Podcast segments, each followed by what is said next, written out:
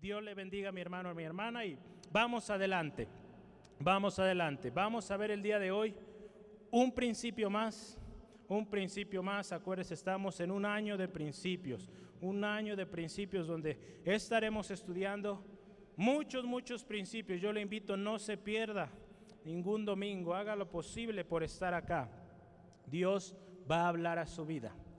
Esos principios este principio que acabamos de hacer el día de hoy de presentar a estos pequeños delante de Dios es algo que Dios ve con agrado y Dios lo toma muy, muy en cuenta.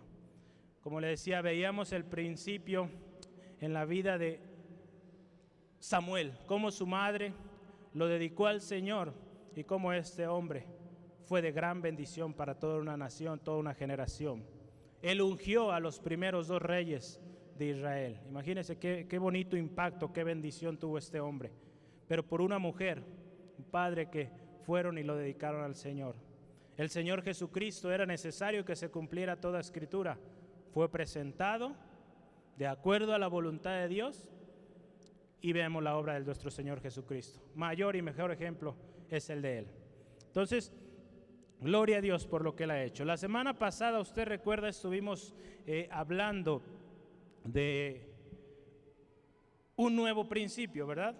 De esa esperanza que todos como cristianos debemos abrazar y debemos también estar atentos, diligentes para cuando nuestro Señor Jesucristo venga. Amén. Un nuevo principio que viene para quedarse. Cuando Cristo Jesús venga en reino, en gloria, Él viene para establecer su reino con aquellos fieles, aquellos que se mantuvieron persistentes en su palabra en su camino. A esos y con esos viene a estar y habitar el Señor, como veíamos la semana pasada. Un tabernáculo en medio del pueblo, Dios habitando en medio del pueblo, la alabanza y adoración con Dios ahí presente. Amén. Entonces hoy, hermano, hermana, vamos a ver principio de obediencia. Vamos a estar alternando entre dos textos. Entonces yo le invito a que tenga ahí su Biblia si tiene marquitas o algo ponga una marca en Levítico 26 y la otra en Deuteronomio 28. Vamos a estar moviéndonos de un lado al otro. Entonces ponga mucha atención. La Biblia, usted lo sabe, lo hemos dicho muchas veces, es un libro de principios. Amén. Principios que si los seguimos, recibiremos los beneficios de haberlo seguido. ¿Y cuáles son los mayores y mejores beneficios al final de nuestras vidas? Pues es la vida eterna misma, ¿no? Desde el principio de la creación Dios dio instrucciones, fíjese, muy claras con respecto a la obediencia a los mandatos de Dios y también de las consecuencias que habría si no se ponía atención a su palabra. Hoy en día resulta muy difícil obedecer, ¿verdad? Resulta muy difícil obedecer. Amén. Yo estoy seguro que sí nos cuesta, hermano, hermana, créame. Es difícil obedecer, ¿por qué? Porque muchas veces hemos sido lastimados, hemos sufrido maltrato, hemos tenido abuso de autoridad quizá, humillación, aún mal testimonio de gente que estaba en autoridad. Y nos cuesta obedecer a gente que tiene una posición o un liderazgo similar a aquella persona que hizo aquello. Nos cuesta obedecer. Pero hoy el Señor, hermano, hermana, nos llama a obedecer, a obedecer primeramente a Dios y a su palabra. Reconocer quién es Él, quién es o qué es su palabra, que es verdad y es vida. Entonces Dios nos llama a obedecer. En la Biblia, hermano, hermana, la obediencia nos habla de varios aspectos. Yo le quiero listar aquí algunos. Cuando se habla de obediencia, nos habla de oír y escuchar la palabra de Dios, fíjese, con actitud de sumisión. Que cuando se está hablando la palabra de Dios, usted atento, reteniendo aquello y después llevándolo a la práctica. La obediencia también nos habla de confiar en Dios, confiar en su palabra. La obediencia también, cuando se habla en la Biblia, y hoy lo vamos a ver, trae bendición. Entonces yo creo que todos aquí queremos ser bendecidos, amén. Queremos recibir la bendición de Dios, entonces hay que ser obedientes, porque ahí es donde viene la bendición. La verdadera bendición viene por un corazón obediente. Tenemos el ejemplo del mismo Señor Jesucristo, que fue obediente, dice la palabra de Dios ahí en Filipenses 2.8, fue obediente hasta la muerte y muerte de cruz. Entonces yo hoy, hermano, hermana, le voy a invitar, prepare su corazón, disponga su mente, sus ojos en su palabra y atención a lo que Dios va a hablar hoy. Amén. Prepárese, póngase dispuesto porque Dios le va a hablar. Si no durmió bien ayer, pues ahí pídale al hermano que está a un lado, de repente pellizcame o dame una palmada en la espalda para despertar. ¿Sale? De repente voy a gritar para que despierte, pero si no grito ahí va a tener a su hermano a un lado para despertarlo. Amén. No se me duerma, ponga mucha atención, Dios le va a hablar. Amén. Sonría poquito, hermano, hermana los veo muy tristes, entonces digo, ¿estarán enojados o qué pasa? Es un día de gozo, amén, de alegría. Gloria a Dios. Vamos adelante, bendiciones de la obediencia. Bendiciones de la obediencia. Vamos a ver ahí en su Biblia, en Levítico 26, nos da una lista de bendiciones. El día de hoy yo le quiero compartir solo cuatro, no nos vamos a ir eh, a, a listar todas. Usted sabe y en casa puede seguir leyendo entendiendo, meditando lo demás. Pero hoy yo le quiero hablar de cuatro bendiciones ahí, que nos hablan y nos dan una enseñanza tremenda. Vamos a ir primero ahí a capítulo 26 de Levítico, versículo 4. Ahí lo tiene a nuestra hermana. La palabra de Dios dice así, yo daré vuestra lluvia en su tiempo, y la tierra rendirá sus productos, y el árbol del campo dará su fruto. La lluvia la primera bendición de Dios, la lluvia. Le decía, vamos ahora a Deuteronomio 28. Deuteronomio 28, perdón, Deuteronomio 11, en esta ocasión es Deuteronomio 11, versículo 14. Deuteronomio 11, versículo 14. Estamos hablando, acuérdense, la bendición de la lluvia. La tierra a la cual pasáis para tomar es tierra de montes y de vegas. 11.14, ¿verdad? Yo estoy leyendo otro, perdón. Yo daré la lluvia de vuestra tierra a su tiempo, la temprana y la tardía, y recogerás tu grano, tu vino y tu aceite. Entonces estamos hablando de la lluvia, la lluvia que viene de Dios, la lluvia que viene del cielo. Amén. Entonces la lluvia, hermano, hermana, a su tiempo, como dice aquí la palabra de Dios, nos habla de un orden también. ¿Se acuerda que hemos estado hablando del principio de creación, del orden que Dios estableció? La lluvia nos habla de un orden. ¿Por qué? Aquí nos habla de una lluvia temprana, una lluvia tardía, que determina los tiempos, cuándo va eh, a requerir la tierra la lluvia para que el fruto salga, cuándo aunque no haya lluvia, podrá haber fruto porque ya previamente hubo. Esa lluvia tardía que llega también en su momento preciso para que la naturaleza esté en un total en una total armonía. Entonces, también nos habla de cómo Dios, hermano, hermana, promete que este orden se mantendrá en nuestra tierra. Si se fija, nos habla de esa lluvia que es enviada, esa lluvia temprana, lluvia tardía, y que traerá la tierra frutos por medio de ella, el árbol del campo dará su fruto. La lluvia, hermano, hermana, simboliza la bendición proveniente del cielo, que cae a la tierra y produce un fruto agradable. Esa es la lluvia de la cual estamos viendo aquí el día de hoy.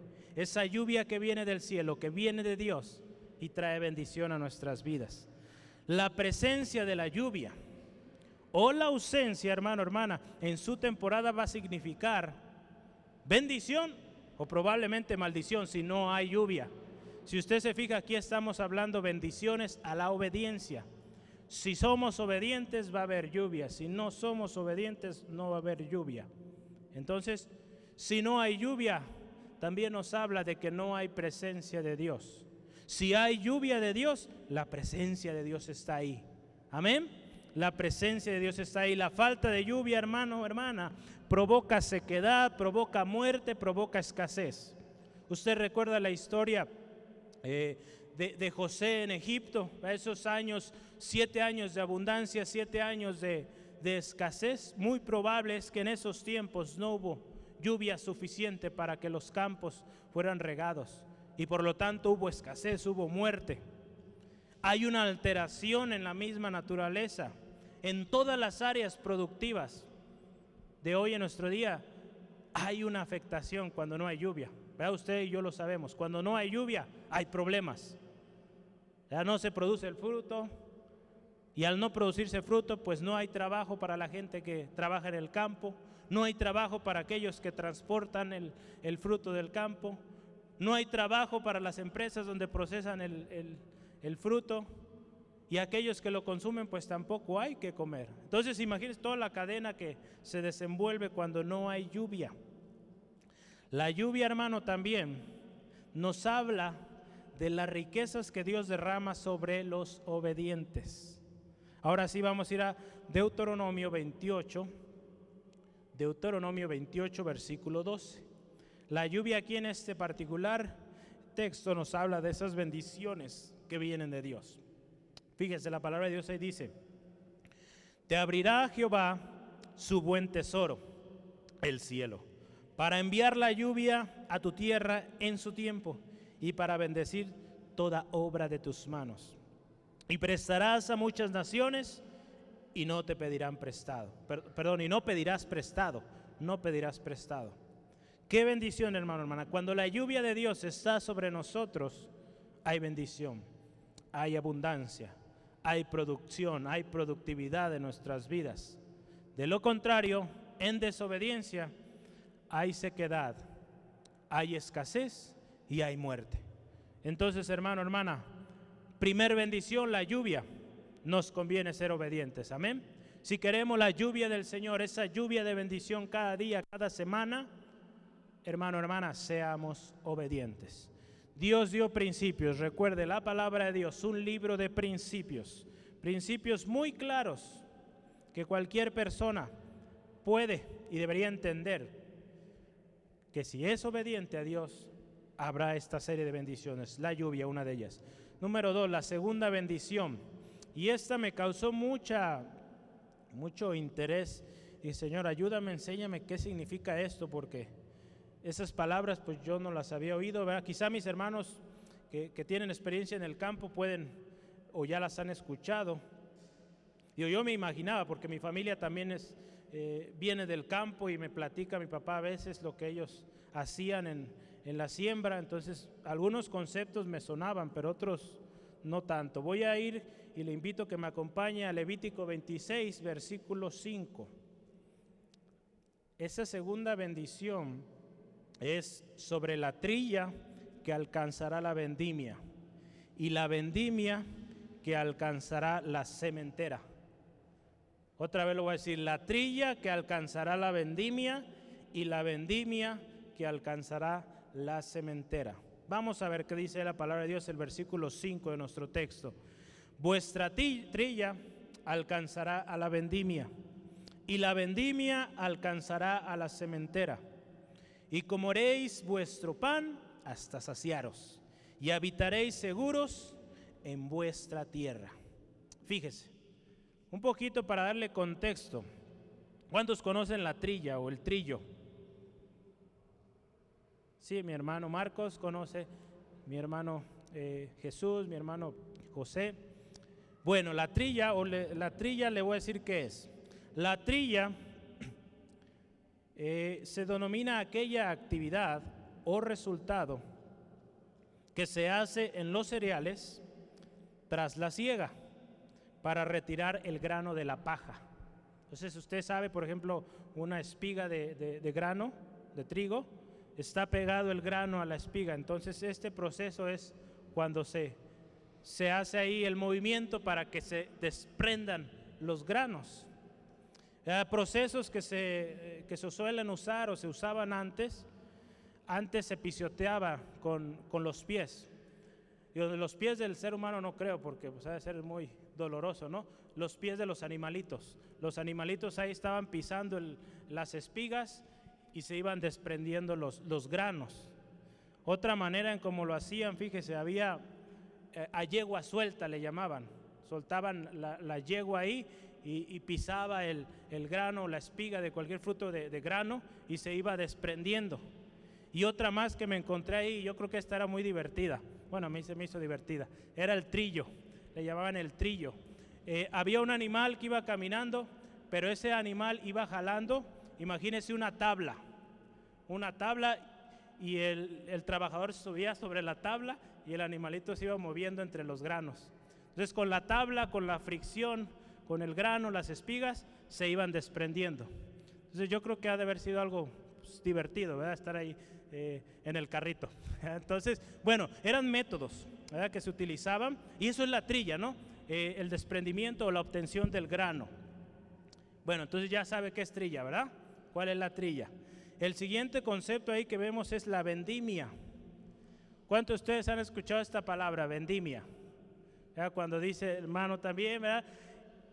Muchas veces, digo, yo me daba risa ayer que veía esto y decía, pues vendimia, a veces decimos, ahí viene este con su vendimia alguien que viene vendiendo, pero no, no viene de ahí. tiene algo, pero no, no del todo. La vendimia, también pues conocida como la cosecha, es la recolección o cosecha de uvas y es utilizada para hacer referencia al tiempo en que se realiza la recolección de cosecha de uvas, por lo que es aquel exacto momento en el cual el productor decide cuáles uvas van a ser destinadas para las uvas de mesa o las de comer así tal cual las uvas y cuáles serán destinadas para el vino, para hacer vino. Entonces esa es la vendimia, hermano, hermana. La vendimia, cuando haya esa selección del fruto y ver cuál es para un propósito, cuál es para otro propósito. Y un último concepto, cementera. En la nueva versión eh, internacional, la cementera eh, la menciona como la cosecha. Perdón, la siembra, la siembra, perdóneme. La siembra, esa es la cementera. Es una acción o actividad de sembrar algo en un terreno preparado para ello. Entonces, fíjese, la relación que hay acá. La trilla, ¿verdad? cuando obtenemos el fruto. La vendimia, cuando de alguna manera se está definiendo este fruto va para acá, va para allá. ¿verdad? Puede incluir también ya cuando se destina el precio quizá de aquello. Y la siembra. Ese fruto que se recogió, que se separó está listo también para después volverlo a sembrar. Esta secuencia que nos dice aquí la palabra de Dios, en el versículo 5 de nuestro texto, donde dice que la trilla alcanzará la vendimia y la vendimia alcanzará la cementera, nos habla, hermano, hermana, de una secuencia, de una secuencia sin fin, si estamos dentro de la obediencia a Dios, de una secuencia de un continuo es decir, que con la bendición de Dios, hermano, hermana, siempre habrá para sembrar. Y siempre habrá cosecha sin excepción. Esa es la bendición de Dios. Cuando siempre hay para sembrar, primeramente, y siempre habrá cosecha. Que cuando usted siembre, siempre habrá un retorno. Cuando la bendición de Dios está en nuestras vidas, hermano, hermana, sea la actividad productiva que usted haga en sus trabajos diferentes, si usted siembra, es fiel a Dios, la cosecha vendrá. Siempre, siempre sin excepción, porque la palabra de Dios lo promete. Es un principio de obediencia. Amén. Entonces fíjese, la bendición de Dios vendrá. Aun cuando todo parezca contrario, Dios ha prometido, se acuerda, lluvia, para que esa siembra produzca una cosecha. Amén. Entonces por eso eh, seleccionamos, Dios nos guiándonos en, este, en estos temas, seleccionándolos, porque Dios tiene un propósito acá. Vamos adelante. La cementera, vamos a ver un poquito más sobre ello. Bueno, que es, recuerde, la siembra. Fíjese, en la versión eh, de traducción al lenguaje actual, este texto lo dice así, fíjese. Será tan grande su cosecha que no sabrán qué hacer con ella porque estamos viendo que la trilla alcanza a, la vendimia, o sea, estarán trillando y, y, todavía no acaban la siguiente actividad, están haciendo la selección y ya hay suficiente, hay demasiado para sembrar, entonces, como dice aquí esta versión, habrá tanto que no sabrán qué hacer con ella, o sea, habrá abundancia. La palabra de Dios nos dice que Él hace, fíjese, salir sol sobre buenos y malos hace llover sobre justos e injustos en Mateo 5:45. La bendición de Dios siempre va a estar ahí, va a haber lluvia. Pero aquellos que son obedientes en particular, este será su caso. Bendición abundante, bendición abundante, que persiste, que continúa. Hay mucha gente, aparente bendición, que con engaño logran obtener tantas riquezas. Esa aparente bendición o riqueza tiene un límite, tiene un límite y se acabará en algún momento. Pero los obedientes, los que esperan en Dios, los que buscan su palabra, siguen su palabra, esa bendición continúa, no se detiene. Sino al contrario, Dios provee más y más. Y cada vez, hermano, hermana, usted, como dice aquí la palabra de Dios, tiene más para sembrar. Por lo tanto, cosecha más. Y cuando cosecha más, pues sembramos más. Amén. Yo se lo puedo decir, yo lo he hecho y he visto la bendición de Dios. Entre más recibo, he dado más al Señor y Dios me ha bendecido precioso. La iglesia ha sembrado centro de fe angulo y Dios la está bendiciendo. Créame, mi hermano, mi hermana. Usted está sembrando al Señor, sembrando en el Señor, sembrando, confiando, Dios le va a bendecir tremendo. Amén. Él es fiel. La bendición de Dios, hermano, hermana, dice ahí en Proverbios 10, 22, es la que enriquece y no añade tristeza consigo. La bendición de Dios es la que enriquece realmente y no añade tristeza consigo. Esa es la verdadera bendición. Y si usted busca ahí en su palabra, en la Biblia, tenemos una lista eh, enorme ahí de, bendiciones. Le voy, a, le voy, a, pedir que me acompañe Deuteronomio 28. Eh, vamos a leer del versículo 2 al 8, para que usted vea toda la bendición que se va a desatar cuando usted y yo somos obedientes. Versículo 12 en adelante, Deuteronomio 28, dice así la palabra de Dios. Y vendrán sobre ti, fíjese, todas estas bendiciones y te alcanzarán si oyeres la voz de Jehová tu Dios. Bendito serás tú en la ciudad y bendito tú en el campo. Bendito el fruto de tu vientre, el fruto de tu tierra, el fruto de tus bestias, la cría de tus vacas y los rebaños de tus ovejas. Bendita será tu canasta, tu artesana de amasar Bendito serás en tu entrar y bendito en tu salir. Jehová derrotará a tus enemigos que se levantaran contra ti. Por un camino saldrán contra ti y por siete caminos huirán delante de ti. Jehová te enviará su bendición sobre tus graneros y sobre todo aquello que, en que pusieres tu mano y te bendecirá en la tierra que Jehová tu Dios te da. Qué bonito, qué precioso la palabra de Dios. Estas promesas, hermano, hermana, tómelas, considérelas, no las olvide. Sea obediente y esto es para usted, hermano, hermana. Confiemos en Dios. Él cumple, hermano. Cada una de las palabras escritas en este libro tiene cumplimiento, tiene cumplimiento. Él es fiel. Entonces, fíjese ahí, habla de algo muy interesante. Todo aquello dice, donde usted ponga sus manos, es bendecido. Entonces, en sus manos, hermano, hermana, hay bendición. Si usted cuando empieza a laborar ahí en su trabajo, tome en sus manos aquello, ¿verdad? Si es un producto de comida quizá, sus manos ahí, Señor, bendice esta comida, bendice este negocio, bendice esta producción que estamos hoy haciendo, bendice eh, a mis compañeros, bendice este lugar de trabajo. Y Dios lo va a hacer porque hay poder en nuestras manos. Si usted ha sido obediente al Señor, Dios dice que todo lo que usted toque va a ser bendecido. Amén. Yo he aprendido, hermano, hermana, y le invito, creamos su palabra. Y con fe diga, gracias Dios, porque esto, esto es bendecido. Amén. Entonces cuando vaya a su trabajo, a su negocio, hágalo. Ponga sus manos sobre aquello que usted vende, sobre aquello que usted labora y dedíqueselo al Señor y diga, Señor, bendice esto. Tu palabra dice que lo que yo toque es bendecido, lo creo. Amén. Entonces, y va a ver, va a ver la respuesta del Señor. Otra bendición más. Ya vimos lluvia, vimos esa trilla, que alcanza la vendimia, vendimia que alcanza la cementera, llevamos dos, y la próxima paz, va a haber paz. Es una bendición a la obediencia, habrá paz en nuestros corazones, en nuestras familias, en nuestra ciudad. Vamos a ver, capítulo 26 de Levítico, versículo 6 al 8. Y yo daré paz en la tierra, y dormiréis y no habrá quien os espante y haré quitar de vuestra tierra las malas bestias, y la espada no pasará por, por vuestro país. Y perseguiréis a vuestros enemigos y caerán a espada delante de vosotros. Cinco de vosotros perseguirán a ciento y ciento de vosotros perseguirán a diez mil y vuestros enemigos caerán a, fila a filo de espada delante de vosotros. Imagínense, va a haber paz, hermano, hermana. Usted va a poder dormir tranquilo. No habrá, dice la palabra de Dios, quien le espante. Toda mala bestia, toda eh, potestad que quiera atormentarle tendrá que irse porque usted ha sido obediente, usted es hijo de Dios, es hija de Dios. Por lo tanto, la paz del Señor está en usted. Esa paz que sobrepasa todo está en usted. Amén. Si usted es obediente, esa paz está en usted, hermano, hermana.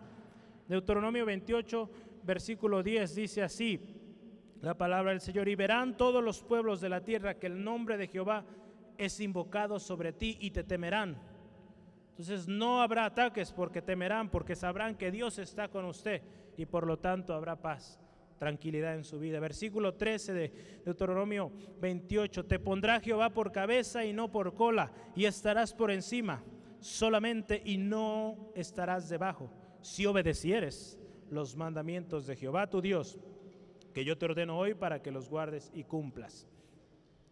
Qué bendición, paz. Paz en la tierra donde habitamos pasa al dormir. Esto me recuerda al Salmo 4.8, desde pequeñito mis papás me lo enseñaron cuando iba a dormir. En paz me acostaré, así mismo dormiré, porque solo tú Jehová me haces vivir confiado. Amén. Ahí está en Salmo, usted lo puede ver, ahí Salmo 4.8. Yo le animo, hermano, hermana, que tiene pequeñitos, si usted también lea esta palabra, tiene problemas para dormir, situaciones ahí, Lea esta palabra, crea esta palabra. En paz me acuesto, en paz duermo, porque mi Dios está conmigo. Así mismo duermo, porque solo Dios, solo tú Jehová me haces dormir, vivir confiado. Amén. Y también fíjese, no habría temor a nadie ni a nadie. No habría temor a nada ni a nadie, más bien, ¿verdad? situaciones que vengan, no hay temor en nuestra vida porque la paz del Señor está con nosotros. Creo que muchos de ustedes se saben o han memorizado el Salmo 91 y si no, yo le animo que lo haga. A veces hay tormento en nuestra vida. Vea el salmista cómo, cómo comienza este texto, Salmo 91. El que habita al abrigo del Altísimo morará bajo la sombra del Omnipotente. Y hay una serie de cosas, ¿verdad? Pero yo hoy quiero que nos concentremos versículo 5 de Salmo 91. No temeré el terror nocturno, ni saeta que vuele de día, ni pestilencia que en oscuridad, que ande en oscuridad, ni mortandad que en medio del día destruya. Caerán a tu lado mil y diez mil a tu diestra, mas a ti no llegarán. Ciertamente con tus ojos mirarás y verás la recompensa de los impíos. No te porque has puesto perdón a Jehová que es mi esperanza al Altísimo, fíjese, por tu habitación. No te sobrevendrá mal, ni plaga tocará tu morada. Pues fíjese, a sus ángeles mandará cerca de ti que te guarden en todos tus caminos. Usted lo puede seguir leyendo, la bendición que viene ahí. En particular estamos hablando de la paz, la paz que Dios trae. Entonces, no va a haber temor a terror nocturno, a saeta, dice ahí que vuele de noche, cosa que pueda haber en la noche, ¿verdad? no va a haber temor porque la paz de Dios está ahí. ¿Y por qué está esa paz? Porque hemos sido obedientes. Si usted ha sido obediente, la paz del Señor está con usted. Entonces, otra bendición más, vamos a ver el día de hoy, Dios entre nosotros. Llevamos tres, ¿verdad? Llevamos la lluvia, la trilla que alcanza la vendimia y la vendimia que alcanza la cementera, la paz y número cuatro, Dios entre nosotros. Dios entre nosotros. La semana pasada hablábamos del nuevo principio, cómo Dios viene a establecer su tabernáculo en medio del pueblo. Dios en medio del pueblo. Es algo especial, algo, algo esencial, hermano, hermana, si queremos vivir una vida conforme a su voluntad. En Levítico capítulo 26, versículo 9 al 13 nos habla de esto, de la presencia de Dios en medio del pueblo. Dice porque, fíjese, en el versículo 9 del capítulo 26 de Levítico dice, porque yo me volveré a vosotros y os haré crecer, y os multiplicaré y afirmaré mi pacto con vosotros. Comeréis lo añejo de mucho tiempo, y pondréis fuera lo añejo para guardar lo nuevo. Y pondré mi morada en medio de ti, fíjese, su morada en medio de, de vosotros, y mi alma no os abominará. Y andaré entre vosotros, y yo seré vuestro Dios, y vosotros seréis mi pueblo. Yo Jehová vuestro Dios, que os saqué de la tierra de Egipto para que no fueseis sus siervos, y rompí las coyundas de vuestro yugo, y os he hecho andar con el rostro erguido. Qué bendición. Dios entre nosotros, hermano, hermana. Cuánta necesidad hay de ello. En un mundo donde el hombre, la mujer se ha apartado de Dios, que usted y yo, hermano, hermano, seamos portadores de la gloria de Dios. Que Dios, su presencia habite en medio de nosotros.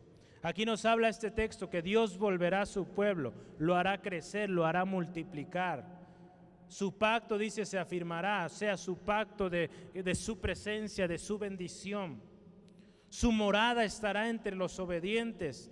Tan natural, hermano, hermana, que dice ahí, el pueblo le reconocerá a él como, su Dios y Dios le reconocerá a ellos como sus siervos. Qué especial, será una probadita, hermano, hermana, de lo que nos espera en la eternidad, lo que veíamos la semana pasada en Apocalipsis 21. Eh, Apocalipsis 21, la semana pasada veíamos este texto de que Dios en medio del pueblo esas bendiciones que usted recibirá al ser obediente de la presencia de Dios en su vida, en su familia, en su colonia, donde usted vive, será tan solo una probada de lo que viene en la eternidad. Amén. Dios con su pueblo, Dios con su pueblo. Gloria a Dios.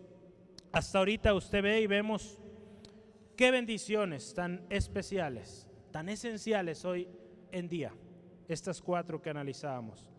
Bendiciones que vienen de arriba su procedencia desde Dios hacia nosotros. Bendiciones que nos ayudan a fructificar, a ser bendecidos en la obra de nuestras manos. Bendiciones también en nuestra relación con otros, que hay paz, hay paz en nuestro corazón. Y bendición de que mismo Dios está en medio de nosotros es algo que todos necesitamos. Y hoy yo le quiero hablar de un ejemplo, un ejemplo de un hombre.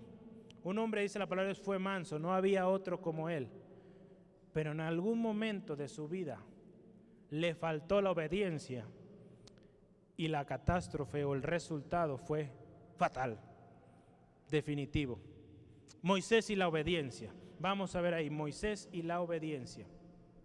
Ahí en Deuteronomio 23, usted puede ver, y yo le animo, por tiempo no vamos a poder leer todo el texto, todo el pasaje que viene ahí, pero tome nota por favor para que usted analice un poquito toda la historia completa y cómo en ese momento, en Deuteronomio capítulo 3, ¿verdad? Estamos, Deuteronomio capítulo 3, versículo 23 al 28, nos habla eh, de cómo Moisés en algún momento de su vida oró a Dios, pidió a Dios, Señor, permíteme entrar a la tierra prometida. Dios ya le había dicho que no iba a entrar a la tierra prometida por algo que ahorita vamos a analizar. Pero él, pues quiso intentar, fíjese en el versículo 24, dice, pero Jehová, Señor Jehová, tú has comenzado a mostrar a tu siervo tu grandeza y tu mano poderosa. ¿Por qué? ¿Qué Dios hay en el cielo y en la tierra que haga obras y proezas como las tuyas? Versículo 25, escuche esto pase yo, te ruego, y vea aquella tierra buena que está más allá del Jordán, aquel buen monte y el Líbano. Versículo 26, pero Jehová se había enojado contra mí a causa de vosotros. Y usted puede continuar la historia, ¿verdad? En algún momento Jehová, Dios le dijo, basta, no me hables más de este asunto. Dios había determinado, no vas a entrar. Entonces no había vuelta atrás en esto. Esta historia nos habla de un Moisés que desobedeció a Dios. Y su desobediencia, hermano, hermana, trajo tremendas consecuencias a su vida. Y también no pudo, por lo tanto, ser parte del gran regalo de la, de la tierra prometida que Dios había dado a Israel. Solo, dice la palabra de Dios, lo vio de lejos, lo vio allá. Y al menos tuvo la oportunidad de verlo, pero no fue parte de estar ahí, en esa tierra que Dios había prometido. Esta historia, hermano, hermanas, puede tomar nota, por favor, se relata en Números capítulo 2, perdón, 20, del 8 al 12. Vamos a leerla, de hecho, para que quede bien claro ahí esa, esa parte. Números capítulo 20, para que usted vea el contexto, cómo, cómo es que esto sucedió, cómo es que esta desobediencia marcó ahí un algo definitivo y algo no muy grato para Moisés, porque no le tocó esta bendición. Números 20, versículo 8 al 12. Fíjese, el pueblo, como siempre usted lo sabe y, hemos visto la historia, constantemente quejándose, queriendo volver a Egipto, añorando lo que había en Egipto, y en esta ocasión, pues sin excepción, quejándose por el agua. Entonces, Moisés va delante de Dios para consultar qué habría de hacer. Y, Dios le, y dice lo siguiente, Dios le dijo lo siguiente a, eh, a Moisés en el versículo 8 de números 20, dice, toma la vara y reúne a la congregación, tú y Aarón tu hermano, y hablad a la peña vista de ellos, y ella dará su agua, y le sacará aguas de la peña, y darás de beber a la congregación y a sus bestias. Entonces pongan mucha atención. ¿Qué le dijo Dios? Toma tu vara, ve con la congregación, tú y Aarón, habla esa peña y de esa peña va a fluir agua. Simples las instrucciones del Señor. Yo creo que no había que preguntar más detalle de ello. Dios simplemente le dijo, dile a la peña que genere agua, que salga agua ahí. Versículo 9. Entonces Moisés tomó la vara de delante de Jehová, obedeció, tomó la vara como él le mandó. Y reunieron Moisés y Aarón, hasta ahí vamos bien, a la congregación delante de la peña, ya están ahí. Pero aquí es donde empieza el detalle. Y les dijo, oíd ahora rebeldes, os hemos de hacer salir aguas de esta peña. Versículo 11, entonces Moisés, alzó Moisés su mano y golpeó la peña con su vara dos veces y salieron muchas aguas y bebió la congregación y sus bestias. Y fíjese la respuesta de Dios. Y Jehová dijo a Moisés y a Aarón, por cuanto no creísteis en mí, para santificarme delante de los hijos de Israel, por tanto no meteréis a esta congregación en la tierra que les he dado. Estas son las aguas de rencilla por las cuales contendieron los hijos de Israel con Jehová y él se santificó con ellos. Fíjese qué tremendo. Dios le dijo, dile a esa peña, que produzca agua, que salga agua. Y lo que hizo que empezó, él empezó a regañar al pueblo, aún de alguna manera a atribuirse a sí mismo este hecho de sacar agua de la roca, porque con esta pregunta que les dice, ¿no? Os, en el versículo 10, os hemos de hacer salir aguas de esta peña. Imagínense, pues no es él quien la hace, ¿no? Quien hacía salir esa agua, sino era Dios. De Dios venía esta, esta gracia, este poder. Entonces, también Fíjese, cambiando el propósito de Dios para esta situación. Dios ya había hecho salir de agua años antes o tiempo antes, quizá no sé meses o años antes. Dios ya había hecho un milagro muy similar ahí en Éxodo 17, del 5 al 6. Dios había dicho en aquella ocasión, si Dios le dijo, con tu vara, pega esa piedra y va a salir agua.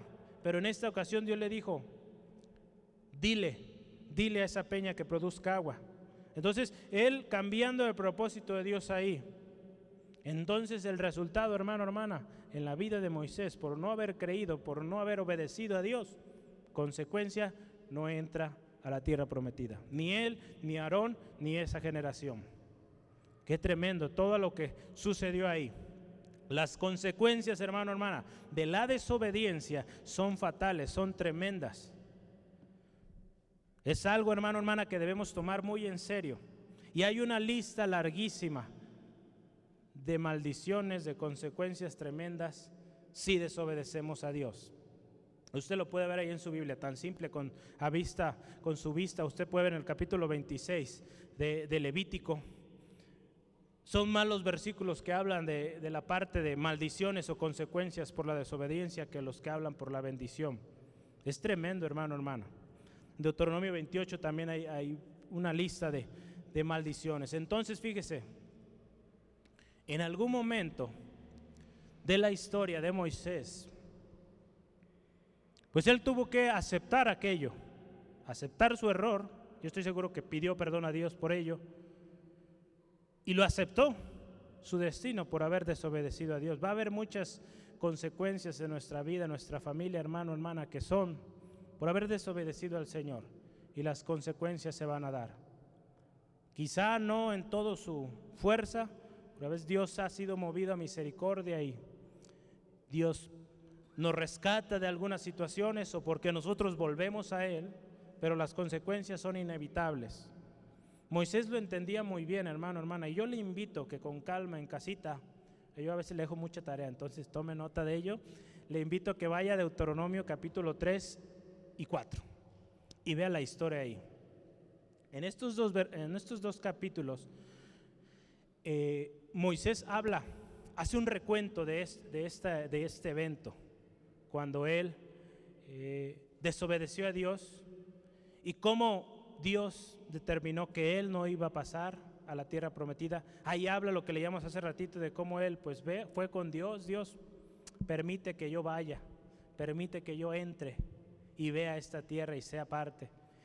Y Dios le dijo, basta, no hablemos más del asunto. Él habla de esto y él reconocía el tremendo, la tremenda consecuencia que hubo de ello. ¿Y saben lo que él hizo? En el capítulo 4 exhorta al pueblo de Israel a obedecer a Dios. A esa nueva generación que estaba a punto de entrar a la tierra prometida, les habla, hey, obedezcan a Dios. Están escuchando mi historia. ¿Qué me pasó por haber desobedecido a Dios? No voy a entrar con ustedes, pero ustedes que van a entrar a la tierra prometida, sean obedientes. Seamos obedientes, hermano, hermana. Porque solo así, de esa manera, vamos a poder obtener esas bendiciones que Dios nos quiere dar. Amén. Entonces, hermano, hermana, conviene, conviene que seamos obedientes. La Biblia, en la Biblia tenemos muchísimos ejemplos de hombres y mujeres que fueron obedientes y Dios los bendijo, los prosperó, los usó tremendo. Pero también tenemos ejemplos de hombres, mujeres que desobedecieron a Dios y tuvieron consecuencias fatales en sus vidas. Entonces, yo creo que todos aquí queremos ser bendecidos. Amén. Queremos recibir la bendición de Dios en nuestra vida, en nuestra familia. Entonces, conviene que obedezcamos. Para terminar el último tema dice consecuencias para obtener, perdón, condiciones para obtener la bendición. Entonces, Dios tiene muchas bendiciones para usted, para mí, pero hay condiciones. Dios eh, nos da ejemplos en su palabra, en la historia de que Él es un Dios de pactos y que cuando Él hace un pacto con un hombre o con una mujer, Él siempre establece un orden y establece las condiciones de ese pacto. ¿no? Un pacto tiene que tener ello, ¿no? Tiene que haber dos partes y también tiene que haber pues unas condiciones, ¿no? Para que ese pacto se mantenga. Entonces en la palabra de Dios, le voy a mencionar así bien rápido ejemplos de pactos que Dios hizo.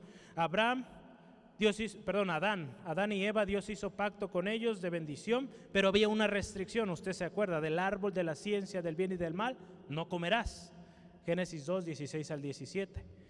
Dios hizo un pacto con Noé, después de que eh, fueron librados del, eh, del diluvio, Dios hizo un pacto y por ahí Dios establece también principios ahí y le dice un ejemplo de, una condición que Dios puso ahí fue que no habían de comer la carne con vida, o sea, con sangre, en Génesis 9. Dios también hizo pactos con Israel. Los textos del día de hoy, Levítico 26, Levítico, eh, perdón, Deuteronomio 28, nos hablan de ese pacto que Dios hace de bendición. Si obedeces, toda esta lista de bendiciones son para ti. Si no obedeces, toda esta lista larga es para ti y no hay excepción. Entonces, hermano, hermana, Salomón, el día de ayer yo estaba leyendo eh, poquito la historia de Salomón, cuando Salomón está entrando a gobernar, ya eh, David entregándole el reino, en Primera de Reyes, ese sí le voy a invitar que me acompañe. Dios promete bendición sobre, sobre Salomón, pero le da también, hay unas condiciones. En capítulo 2, versículo 3, de Primera Reyes,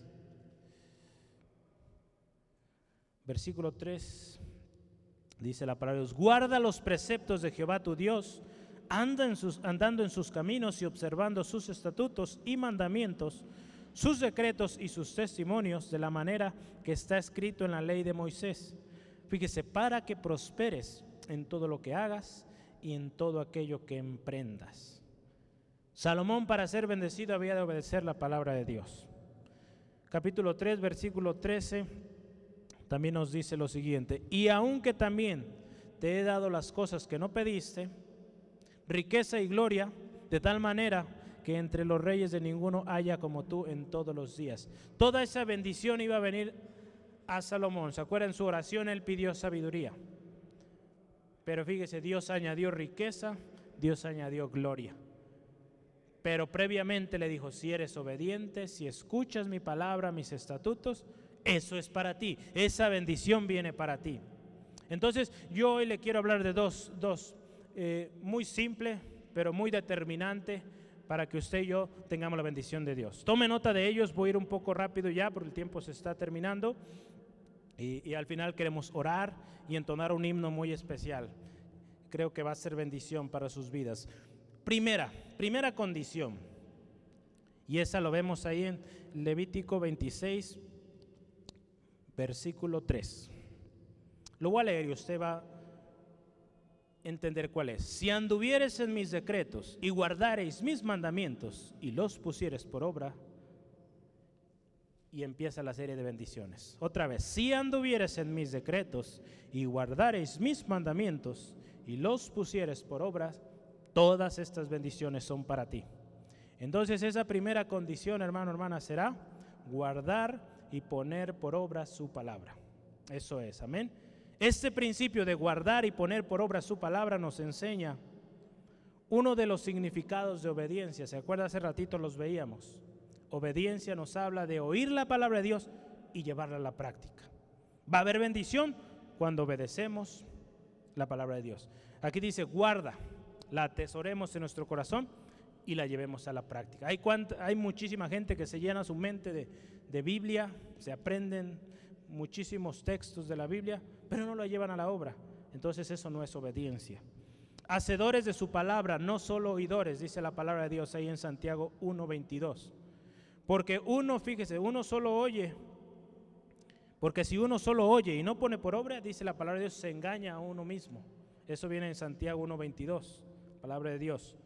Hay bendición especial cuando ponemos, fíjese, atentamente atención a la palabra de Dios. La guardamos en nuestro corazón y la ponemos por obra. Ahí en Deuteronomio 28, 1 y 2 dice así la palabra de Dios, acontecerá que si oyeres atentamente, atentamente la voz de Jehová tu Dios para guardar y poner por obra todos sus mandamientos que yo te prescribo hoy, también Jehová tu Dios te exaltará sobre todas las naciones y vendrán sobre ti todas estas bendiciones. Y usted ve ahí la lista preciosa. Entonces, hay un principio ahí, hay una eh, cláusula muy importante para la bendición de Dios. Guardemos y pongamos por obra su palabra. Número dos, segunda condición o principio necesario, esencial para obtener la bendición de Dios. Esa yo la analizaba el día de, ayer y la veía entre líneas y es muy relacionada a guardar su palabra como tal. Y es lo siguiente, hermano, hermana. Reconocimiento de quién es Dios y quiénes somos nosotros reconocimiento de quién es Dios y quiénes somos nosotros. Vamos a ver ahí Levítico 26, eh, 1 al 2. Nos habla ahí, fíjese, no haréis para vosotros ídolos, ni escultura, ni os levantaréis estatua, ni pondréis en vuestra tierra piedra pintada para inclinarnos a ella. Porque fíjese, ¿qué dice ahí? Yo soy Jehová, vuestro Dios guardar mis días de reposo y tener en reverencia mi santuario. ¿Quién? Yo, Jehová. Entonces, si se fija, que reconozcamos quién es Dios, quién es nuestro Dios, y no demos culto a otras cosas, no idolatremos otras cosas, sino solo Dios. En el versículo 13 de nuestro texto, eh, Levítico 26, dice, yo Jehová, vuestro Dios, que os saqué de la tierra de Egipto para que no fuese sus siervos, y rompí las cayundas de vuestro yugo y os he hecho andar con el rostro erguido. Que conozcamos quién es, ¿Quién es aquel que nos rescató? ¿Quién es Dios? ¿Y quiénes somos nosotros? Sus siervos. En este pasaje, hermanos, se resalta la importancia de saber a quién, a quién servimos y quién es aquel que nos está hablando. ¿Quién es aquel que está diciendo esto? No es el hermano B, no es otra persona, un filósofo, es Dios mismo quien está hablando eso en su palabra y Dios mismo lo hará una realidad en usted si le es obediente. En Deuteronomio 28, yo ayer me, ponía a checar ahí, la palabra eh, o la frase Jehová tu Dios viene 13 veces, imagínense, 13 veces en Deuteronomio 28. Entonces nos habla ahí de un resalte que tiene esto, la importancia en la cual Dios está indicando al pueblo, soy yo, Jehová tu Dios, vuestro Dios, quien habla. Soy yo quien te saqué. Soy yo quien te traje libertad. Soy yo quien te estoy bendiciendo. Soy yo quien te digo, sé obediente. No es Moisés, no es Aarón, es Dios. Ninguna otra cosa se habrá de interponer entre Dios y nosotros. Porque Él es Dios, hermano, hermana. Él es Dios, Él es nuestro Dios. Amén. Y a ese Dios servimos, a ese Dios adoramos. ¿Y nosotros quiénes somos, hermano, hermana? Nosotros somos siervos, siervos del Señor. Amén. Versículo 55 de Levítico 25 dice eso. Porque mis siervos, fíjese, son los hijos de Israel. Son siervos míos a los cuales saqué de la tierra de Egipto. Yo Jehová, vuestro Dios. Si usted dice, no, pues ahí dice los hijos de Israel pues usted también le alcanza, mire, Romanos 6:22, Romanos 6:22. Si usted cree que Cristo Jesús es su Señor y su Salvador, fíjese. Romanos 6:22. Mas ahora que habéis sido libertados del pecado, y que dice, hechos siervos de Dios, tenéis por vuestro fruto la santificación y como fin la vida eterna. Entonces ahora que usted y yo hemos sido libres, somos hechos también siervos. Usted puede ver en los ejemplos diferentes apóstoles, apóstol Pablo que escribió como siempre comenzaba. Pablo, apóstol de Jesucristo. Pablo, siervo de Jesucristo. Pedro, siervo de Jesucristo. Llamados a santidad, llamados a predicar la palabra de Dios. Entonces, hermano, hermana, somos siervos. Cuando usted y yo reconocemos quién es Dios, a quién servimos, a quién adoramos, hay bendición en nuestra vida.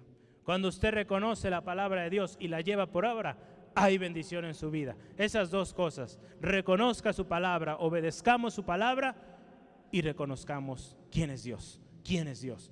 Porque a veces, hermano, hermano, tantas veces hemos escuchado de Dios, ¿verdad? El viernes orábamos con, con este respecto de cómo tantas veces o tan fácil resulta hacer burla, hacer chiste de lo que es Dios, de la obra de Dios. Yo creo que usted le ha tocado ver en las redes sociales o escuchar a gente cómo tan fácil le es hacer bromas de la obra de Dios, de lo que Dios es. Hermano, hermana, Dios es un Dios santo, un Dios que merece respeto, un Dios que merece honra. Sí es un Dios alegre, un Dios que quiere que vivamos alegría, pero también es un Dios que merece respeto y que no debemos de menospreciar su obra, su poderío, su grandeza. Hermano, hermana, la obediencia es un principio de Dios que fue establecido. fue establecido desde un principio. La desobediencia, por el contrario, va a traer consigo maldición, destrucción y muerte. Esto es lo último que estamos hoy cerrando, hermano, hermana. Ponga mucha atención. Hoy vimos cuatro bendiciones. Vimos la lluvia que trae vida fruto agradable.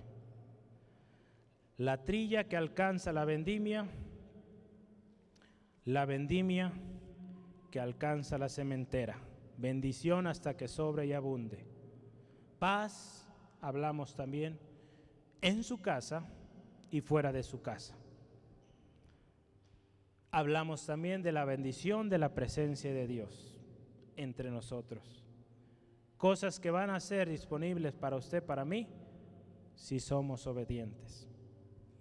La palabra de Dios, hermano, hermana, nos exhorta a ser obedientes.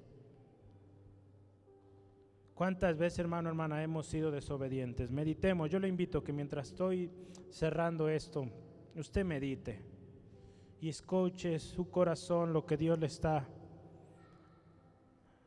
llamando a través de su Espíritu Santo. Cosas que necesitamos arreglar cuentas. La palabra de Dios, le digo, nos exhorta a obedecer.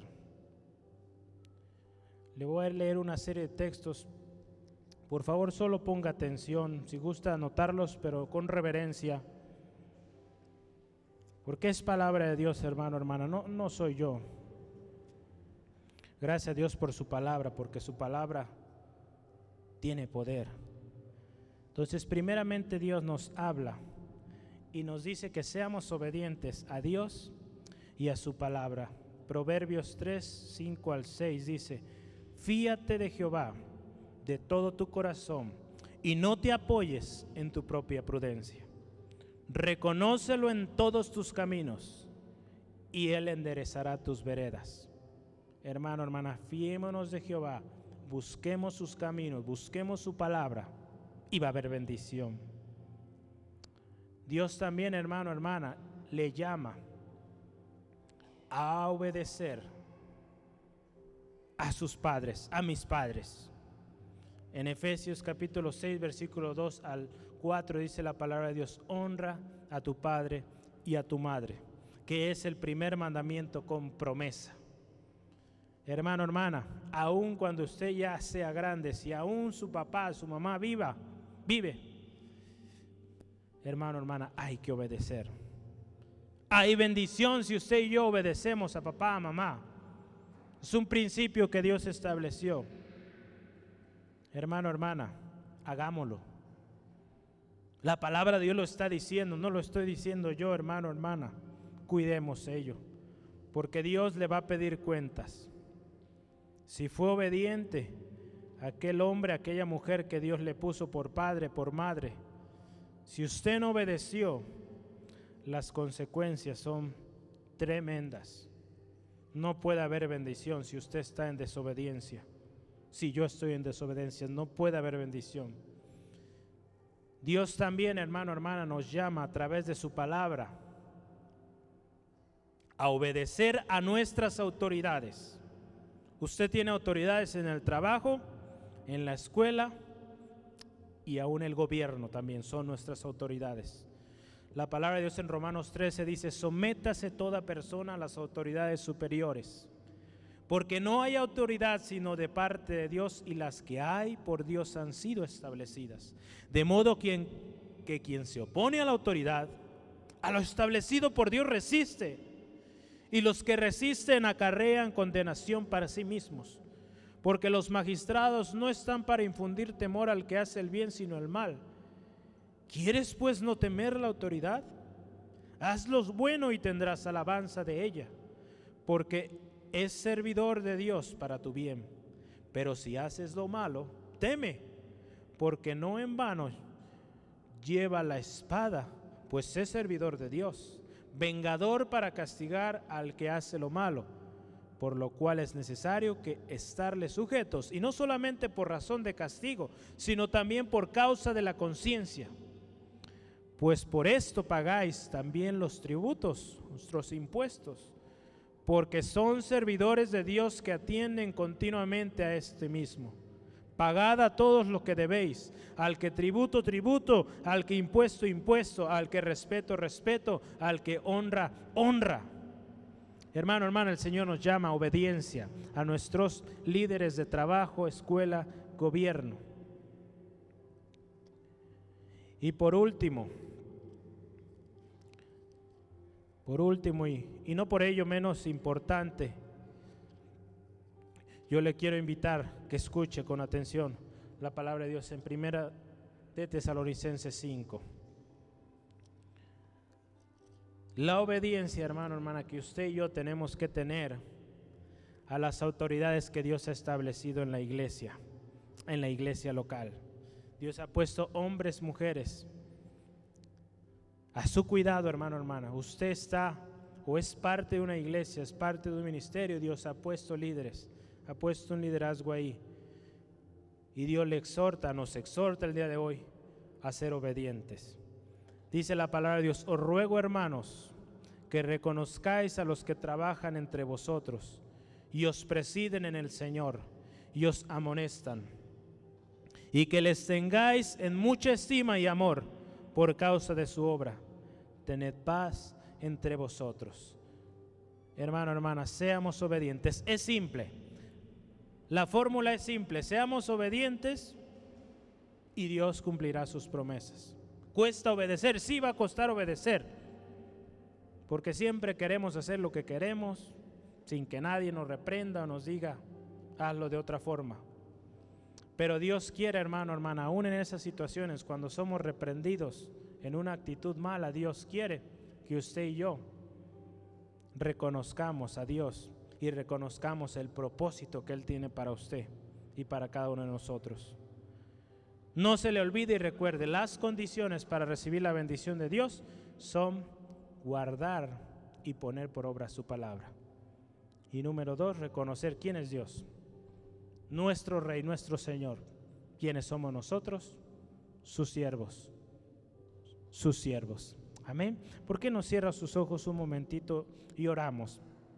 Oramos dándole gracias a Dios hoy por su palabra, porque Él ha sido fiel y su palabra sigue hablando a nuestros corazones, sigue redarguyendo instruyéndonos en aquellas cosas que nosotros necesitamos. Yo no sé usted con qué situación venga hoy, qué necesidad usted trae el día de hoy, cómo fue que usted entró hoy a este lugar.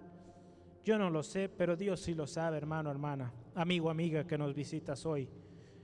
Dios sí sabe la razón por la cual hoy tú viniste. Si quizá fue por obligación, por curiosidad o por tradición, porque cada domingo hay que venir.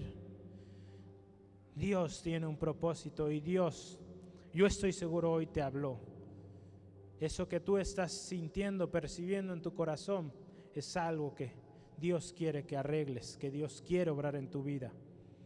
Gracias Dios por tu palabra que hoy nos enseñas. Gracias Dios por tu presencia y por lo que tú eres Dios. Tú eres nuestro Dios, nuestro Señor, nuestro Rey.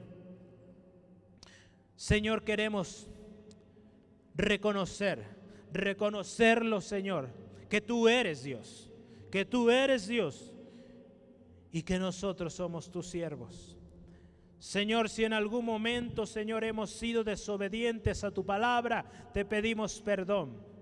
Hemos sido solo oidores, pero no hacedores, Señor, perdónanos. Señor, queremos hacer, llevar por obra tu palabra. Señor, tu palabra es viva, tu palabra es vida. Para aquellos que la llevan a cabo hay vida cuando seguimos tu palabra. Hay bendición, Señor, cuando guardamos tu palabra, Dios. Señor, queremos esa bendición.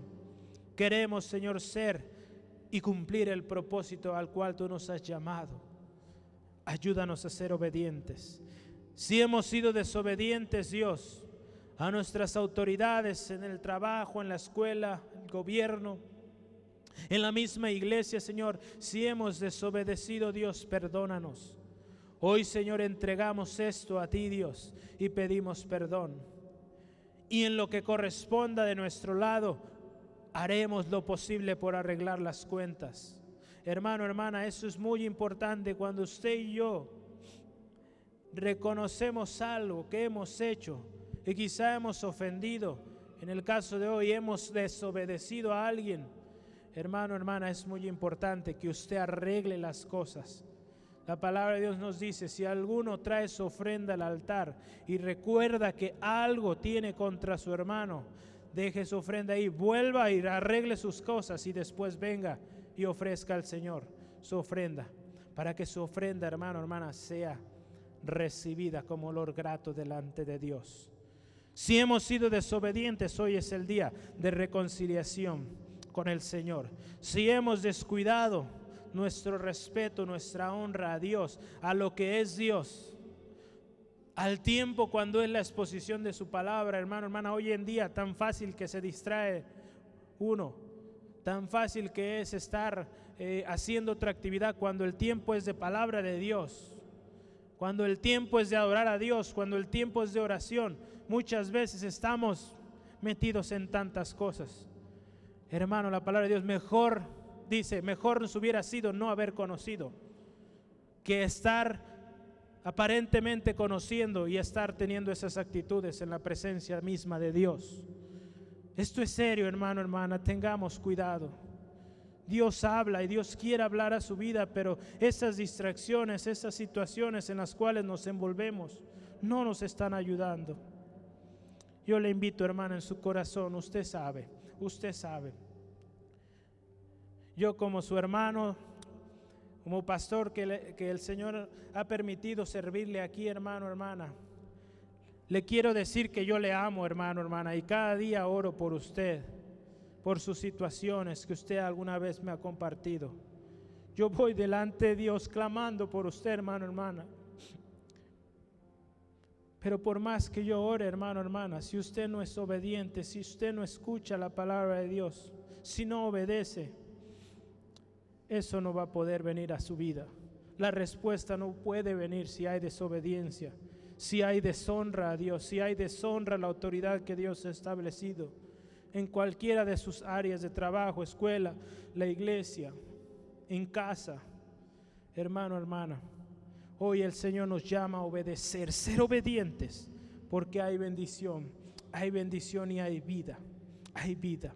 Tome tiempo, le invito, tome el tiempo y no se preocupe por el tiempo. Digo, Dios tiene un plan, un propósito hoy para usted. Yo quiero dirigirme a aquellos que si hoy nos visitas por primera vez o sientes que te has alejado, que has descuidado tu relación con Dios, hoy el Señor también quiere que vuelvas.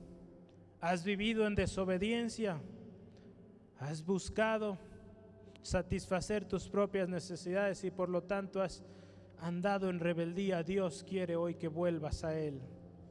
La palabra de Dios dice, todos hemos pecado, todos hemos desobedecido a Dios y por lo tanto la bendición no puede llegar a nuestras vidas.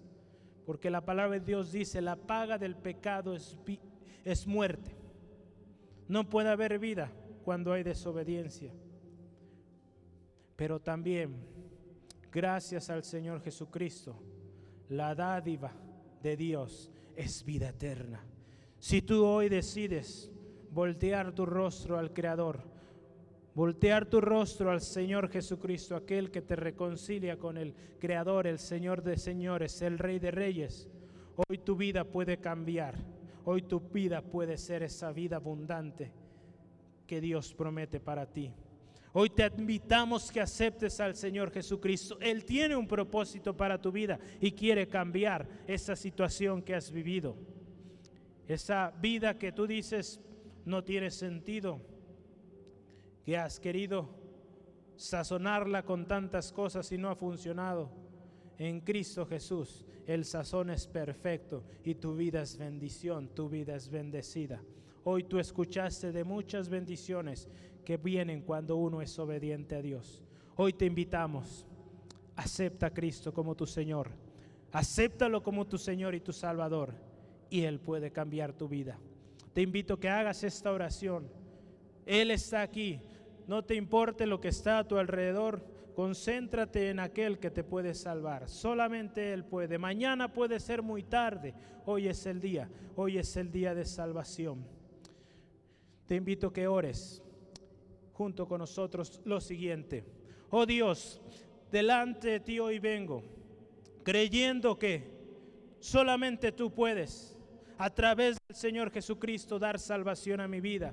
He buscado y no he encontrado.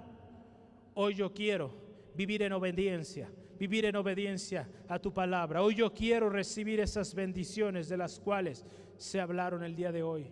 Quiero que en mi vida haya bendición de Dios. Quiero que haya hasta que sobreabunde. Quiero que haya paz. Quiero que tu presencia esté conmigo. Te acepto, Dios te acepto, acepto ese regalo, reconozco que te necesito, reconozco que he fallado, que he pecado contra ti. Y acepto al Señor Jesucristo como mi único y suficiente Salvador. Y me comprometo ahora a buscar su presencia, a buscar su palabra, guardarla en mi corazón y llevarla por obra, porque yo sé que sirvo a un Dios vivo, que Cristo Jesús dio su vida por mí y hoy yo puedo disfrutar de esa vida abundante. Gracias Jesús, gracias Jesús, gracias Jesús, aleluya. Gracias Dios, gracias Dios por tu palabra el día de hoy, que nos enseñas Señor, nos enseñas la obediencia, un principio de obediencia, un principio de bendición. Gracias Dios por cada, cada, uno de mis hermanos, mis hermanos aquí, familias enteras representadas aquí, colonias, regiones representadas, Señor. Gracias porque hoy, Señor, aquí Vamos, hombres, mujeres obedientes, obedientes al Dios Todopoderoso, que llevan, guardan tu palabra y la llevan a la práctica, la ponen por obra, Dios. Enséñanos más y más tu palabra, Dios. Queremos cumplirla y ser esos hombres, mujeres con propósito que tú llamas, Señor. Gracias Dios, gracias Dios, te alabamos, te alabamos, oh Dios, gracias Dios, eres digno. ¿Por qué no agradece al Señor si gusta ponerse de pie? Vamos a entonar una alabanza hoy todos juntos y, y vamos a alabar. En lo que usted se levanta, dele gracias, dele honra al Señor porque Él es fiel. Gracias Dios, gracias Dios. Gloria a Dios, gloria a tu nombre. Sea, seas tú, Señor. Seas tú, Señor nuestro, nuestro Dios, nuestro Señor de señores, Rey de reyes de nuestros corazones. Gracias, Dios, porque estás aquí.